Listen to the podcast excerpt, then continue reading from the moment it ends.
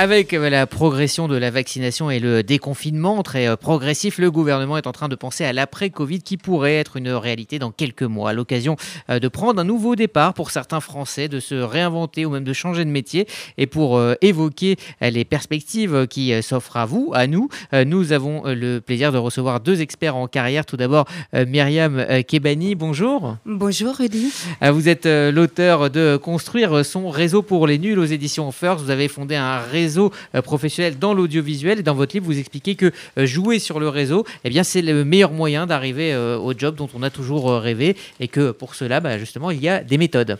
Absolument. Voilà, bienvenue à vous. Et puis, j'ai également le plaisir de recevoir François Dieutre. Bonjour. Bonjour, Stéphane Dieutre. Ah pardon, excusez-moi, j'ai écrit François, absolument, c'est Stéphane Dieutre. Vous êtes expert en euh, coaching professionnel. Vous avez euh, fondé l'Institut Aristote en 2012 et puis euh, vous accompagnez les professionnels dans leur carrière. Vous publiez chez Alizio un livre au titre qui est très dans l'air du temps. Et maintenant, que vais-je faire? Un livre dans lequel vous nous invitez à oser de changer de voie et à oser nous réinventer. Absolument.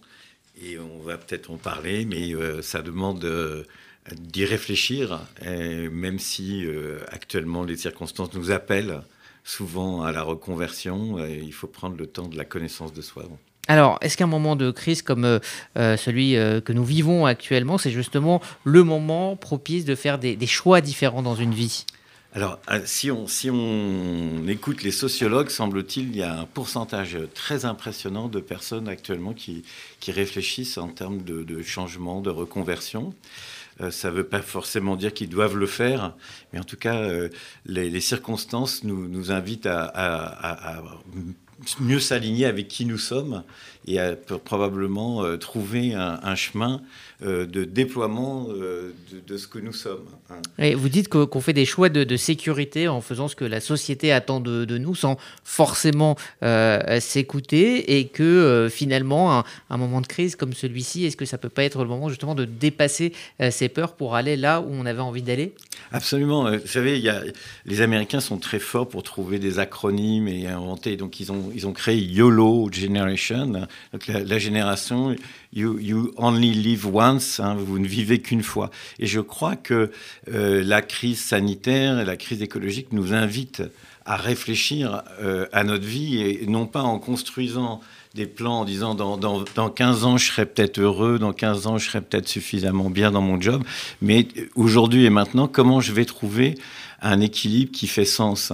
Et donc euh, les circonstances nous amènent à poser cette question de manière beaucoup plus crue, beaucoup plus intense, et avec une volonté de trouver du sens euh, là où on, on pourrait penser qu'il n'y en a plus. Alors, je le disais, hein, vous avez fondé euh, l'Institut Aristote. Euh, pourquoi Aristote? Vous dites que euh, c'est la base de votre méthode. Absolument. Donc j'ai découvert que ce philosophe né il y a 24 siècles avait à nous proposer quelque chose que je trouve très intéressant aujourd'hui, c'est-à-dire une philosophie de la bonne vie. Donc euh, une bonne vie, c'est une, c'est une vie où on a pu cultiver le meilleur de nous-mêmes et donner le meilleur de nous-mêmes. Et, je pense que devant les enjeux que, que l'on vit aujourd'hui, devant les défis euh, de, de, de, la crise sanitaire et climatique, on a besoin du meilleur de chacun et, je pense qu'il y a aussi un désir de chacun d'être au plus près de lui-même, de son authenticité, de déployer ce meilleur. Donc il, me semble que ce philosophe euh, est bienvenu aujourd'hui. Alors, vous euh, dites qu'il faut oser, oser euh, enfin, et puis vous dites surtout que l'être humain n'est pas programmé pour avoir un seul métier dans une vie, et que justement, changer de métier, changer de, voie, ça peut paraître tabou de, prime abord, mais c'est quelque chose de totalement normal. Oui, alors je voudrais juste nuancer. Je ne dis pas qu'il ne peut pas avoir un seul métier dans une vie. Je dis que on a plusieurs facettes et que euh, on est pleinement nous-mêmes quand on a pu déployer toutes nos facettes. Or, justement, la société, c'était un peu votre question tout à l'heure, euh, a tendance à nous, à nous inviter à nous conformer à la norme et, donc à nous à rentrer dans une case. Or, euh, on, se, on, déploie le meilleur de nous-mêmes quand on déploie toutes nos facettes. C'est en tout cas ma conviction. Et, et donc, c'est parfois en changeant de métier ou parfois en réinventant notre façon de faire ce métier. Donc on, peut voir des gens avoir toute une carrière dans le journalisme, par exemple, mais déployer tout au long de leur carrière différents aspects, parce que euh, un moment donné, il va écrire un livre, à un autre moment, il va s'intéresser à d'autres aspects. Donc, et tout ça permet de cultiver le meilleur de soi, un peu comme un, comme un instrument de musique qui est, vous-même et vous, vous essayez d'être un virtuose de votre instrument. Donc vous, vous, voyez les possibilités et au fur et à mesure que vous visitez, vous voyez qu'il y a une richesse et une, une, certaine polyphonie. Et ce, quel que soit le métier. Et ce, quel que soit le métier. Quelquefois, ça nous amène à, à changer de métier. Alors il faut bien replacer ça dans un contexte d'un monde où il y a une réinvention des métiers. C'est-à-dire qu'on sait qu'aujourd'hui, il y a plein de métiers qui vont disparaître et d'autres qui vont naître. Et on le vit ça. Donc, c'est vrai que dans la circonstance d'une accélération de cette transformation des métiers, le déploiement de nous-mêmes, finalement, nous permet un petit peu d'inventer notre métier, ou en tout cas d'essayer de rencontrer, euh, de, voir où est-ce que nos talents particuliers vont rencontrer les besoins du monde, et où est-ce qu'on va inventer des, nouveaux, des nouvelles réponses. Hein, c'est ça qui est passionnant dans l'époque qu'on vit. Alors, vous nous invitez à, cultiver notre singularité, et, Myriam Kebani euh, également euh, dans, sa, dans sa méthode. Et vous dites que les entreprises cherchent justement de plus en plus ce genre de profil, c'est-à-dire euh, pas forcément des gens qui, rentrent dans le rang, mais des, mais des personnalités qu'il ne faut plus forcément hésiter à, à, cultiver sa propre personnalité et ses différences. Alors, ça, c'est ce que j'appelle de mes voeux. C'est-à-dire que je pense que l'entreprise de demain va pouvoir garder les meilleurs talents si elle sait faire ça. C'est si elle sait accueillir chacun dans sa richesse singulière. Il y a une telle demande d'accomplissement, de, d'authenticité, de, déploiement, que si les, grandes entreprises, les talent companies ne font pas cet effort de mieux accueillir cette richesse, elles risquent de perdre beaucoup de, beaucoup de, beaucoup de talents. Et donc, euh, on voit de plus en plus des types d'entreprises, des types de gouvernance, des façons de manager qui vont beaucoup plus accueillir chacun en lui donnant plus de liberté sur la façon dont il va travailler, plus d'authenticité dans la façon dont il va euh, interagir dans l'entreprise, plus de sens en voyant comment son, projet de vie personnel va s'articuler avec le, projet collectif. Donc on voit un mouvement d'entreprises aller vers là, hein, les entreprises à mission par exemple, mais il y a d'autres exemples, les, les, entreprises à gouvernance libérée, et puis beaucoup de tendances du management qui vont dans cette bonne direction. On ne va pas dire que c'est la loi générale absolue d'aujourd'hui, hein. c'est un mouvement, c'est une vague. Alors on va revenir euh, à Aristote, euh, vous parlez d'un parcours euh, Aristote en, en sept points, alors on a dit qu'on donnerait un peu de conseils, évidemment il va falloir lire votre livre, mais donner un peu de conseils à, nos auditeurs. C'est quoi ce, parcours Aristote? Alors, évidemment, euh, je ne vais pas pouvoir vous tout vous raconter. bien sûr. mais en revanche, euh, ce qui est certain, c'est qu'il y a cette nécessité de prendre ce temps de connaissance de soi.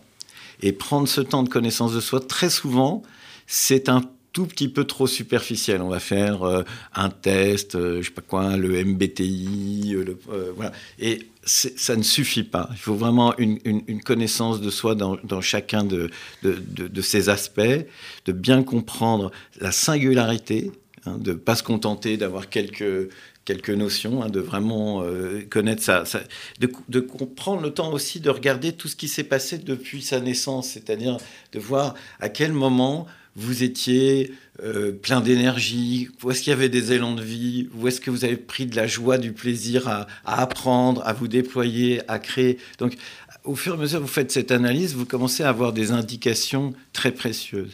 Il y a une autre indication qui est importante, c'est l'aide de, je dirais, le regard de l'ami bienveillant.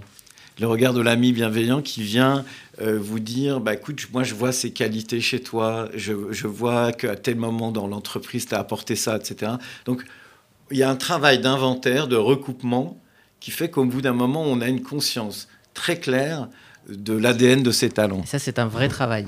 Ça, c'est un vrai travail qui prend un peu de temps. Il faut prendre le temps de il faut prendre du temps. Il faut, dans, les, dans un parcours Aristote, il y a du temps accompagné, soit en collectif, soit en individuel, et puis du temps personnel.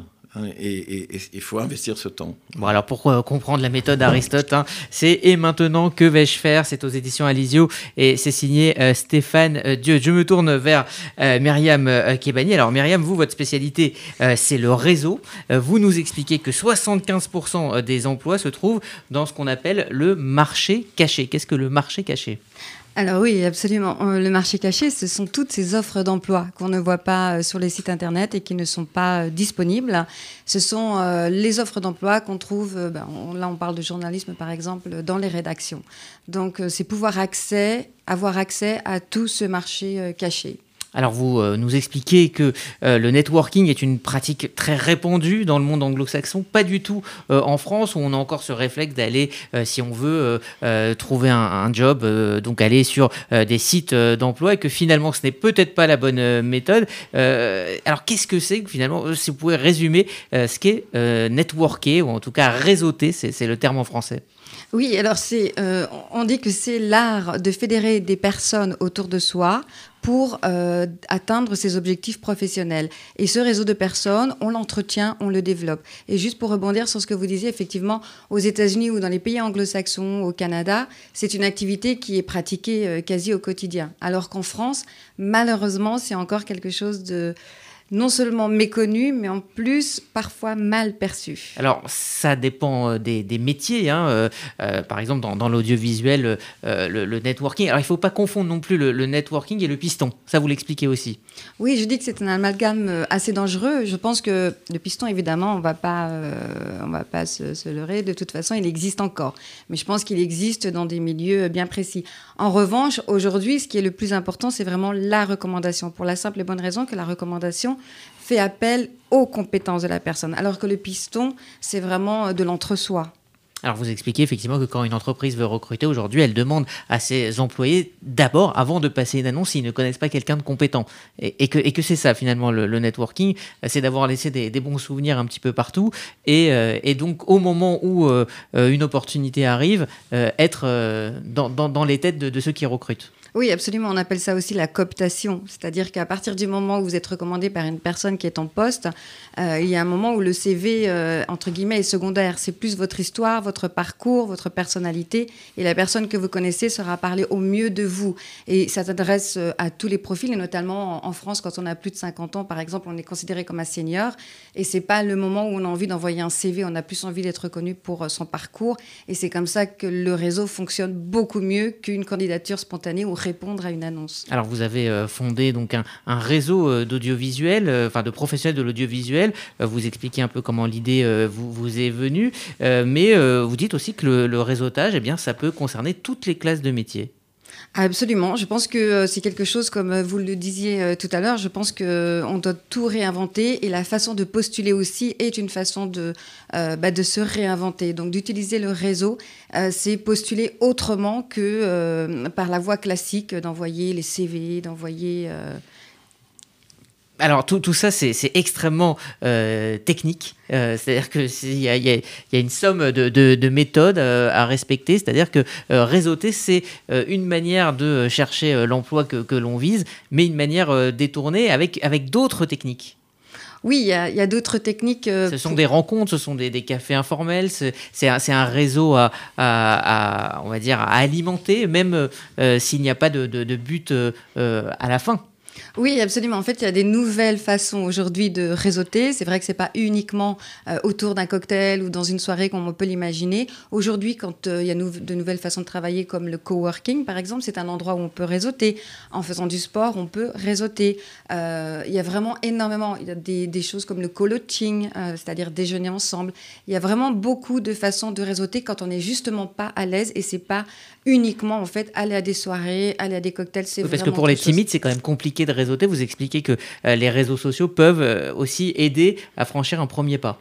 Absolument. Et je rejoindrai monsieur dans le fait de dire il faut vraiment accepter et cultiver sa différence. Quand on est timide, euh, être timide ne veut pas dire ne pas pouvoir réseauter. On a la possibilité effectivement d'enclencher un contact sur les réseaux sociaux, ce qui permet, si on est timide, de pas tout de suite aller euh, frontalement euh, à une rencontre physique. Donc on peut passer par ce biais-là avant de rencontrer les personnes physiquement. Est-ce que la, crise sanitaire a, bloqué toute l'activité du réseautage? Est-ce que justement, il faut profiter de cette reprise qui arrive, en tout cas on, l'espère dans quelques mois, pour relancer ces contacts? Ah oui, oui, absolument. Je pense que le réseautage, ça ne s'arrête jamais. C'est toujours, c'est partout. Crise ou pas crise? Crise ou pas crise, et je dirais même pendant la crise, ce moment où il y avait aussi l'introspection dont vous parliez, il y a aussi ce moment où justement c'est le moment idéal pour prendre des contacts sans avoir besoin de quoi que ce soit.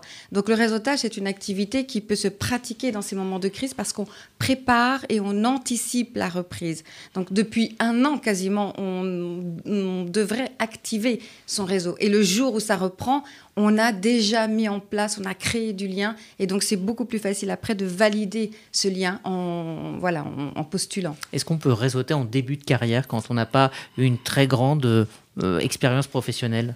Alors c'est vrai que c'est la question qu'on me pose très très souvent et euh, les étudiants ont déjà un réseau et doivent surtout réseauter.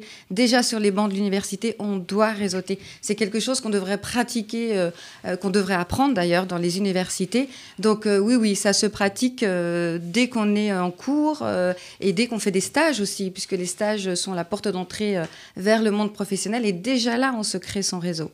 Alors pour terminer, Myriam Kebani et Stéphane Dieu, je vais poser la même question. Est-ce que on voit qu'une crise euh, est, face à nous, une crise euh, économique. Est-ce que pourtant euh, vous avez des raisons d'espérer, des raisons d'être optimiste? Moi, je dirais que je suis une éternelle optimiste. Et, euh, et, cette crise, évidemment, on le sait, a fait énormément de dégâts et il y aura aussi des conséquences. Mais euh, je pense que cette introspection dont vous parlez était euh, nécessaire pendant cette crise. Et oui, oui, il y a vraiment une façon de réinventer son travail et d'aller vers de nouvelles façons de travailler. donc, moi, en tout donc pour vous, c'est le moment. Absolument. Stéphane Diotre Moi, je suis incorrigiblement optimiste. Donc effectivement, je pense que euh, c'est une chance si plus de gens vont vers euh, ce qu'ils sont profondément, vers leur richesse, il y aura plus de talents, il y aura plus de talents qui vont s'exprimer pour répondre à des besoins du monde difficile. Donc euh, tant mieux, on, va, on va être meilleur, on va être plus engagé, plus exigeant avec nous-mêmes. Voilà, Stéphane Dieudre, maintenant, que vais-je faire? C'est aux éditions Alizio. Et puis, construire son réseau euh, pour les nuls, la fameuse collection pour les nuls euh, chez First Edition, c'est signé euh, Myriam Kebani. Si vous vous posez des questions sur la manière de redémarrer après cette crise, eh bien voilà, deux bonnes pistes de réflexion. Merci à tous les deux d'être venus dans ce studio.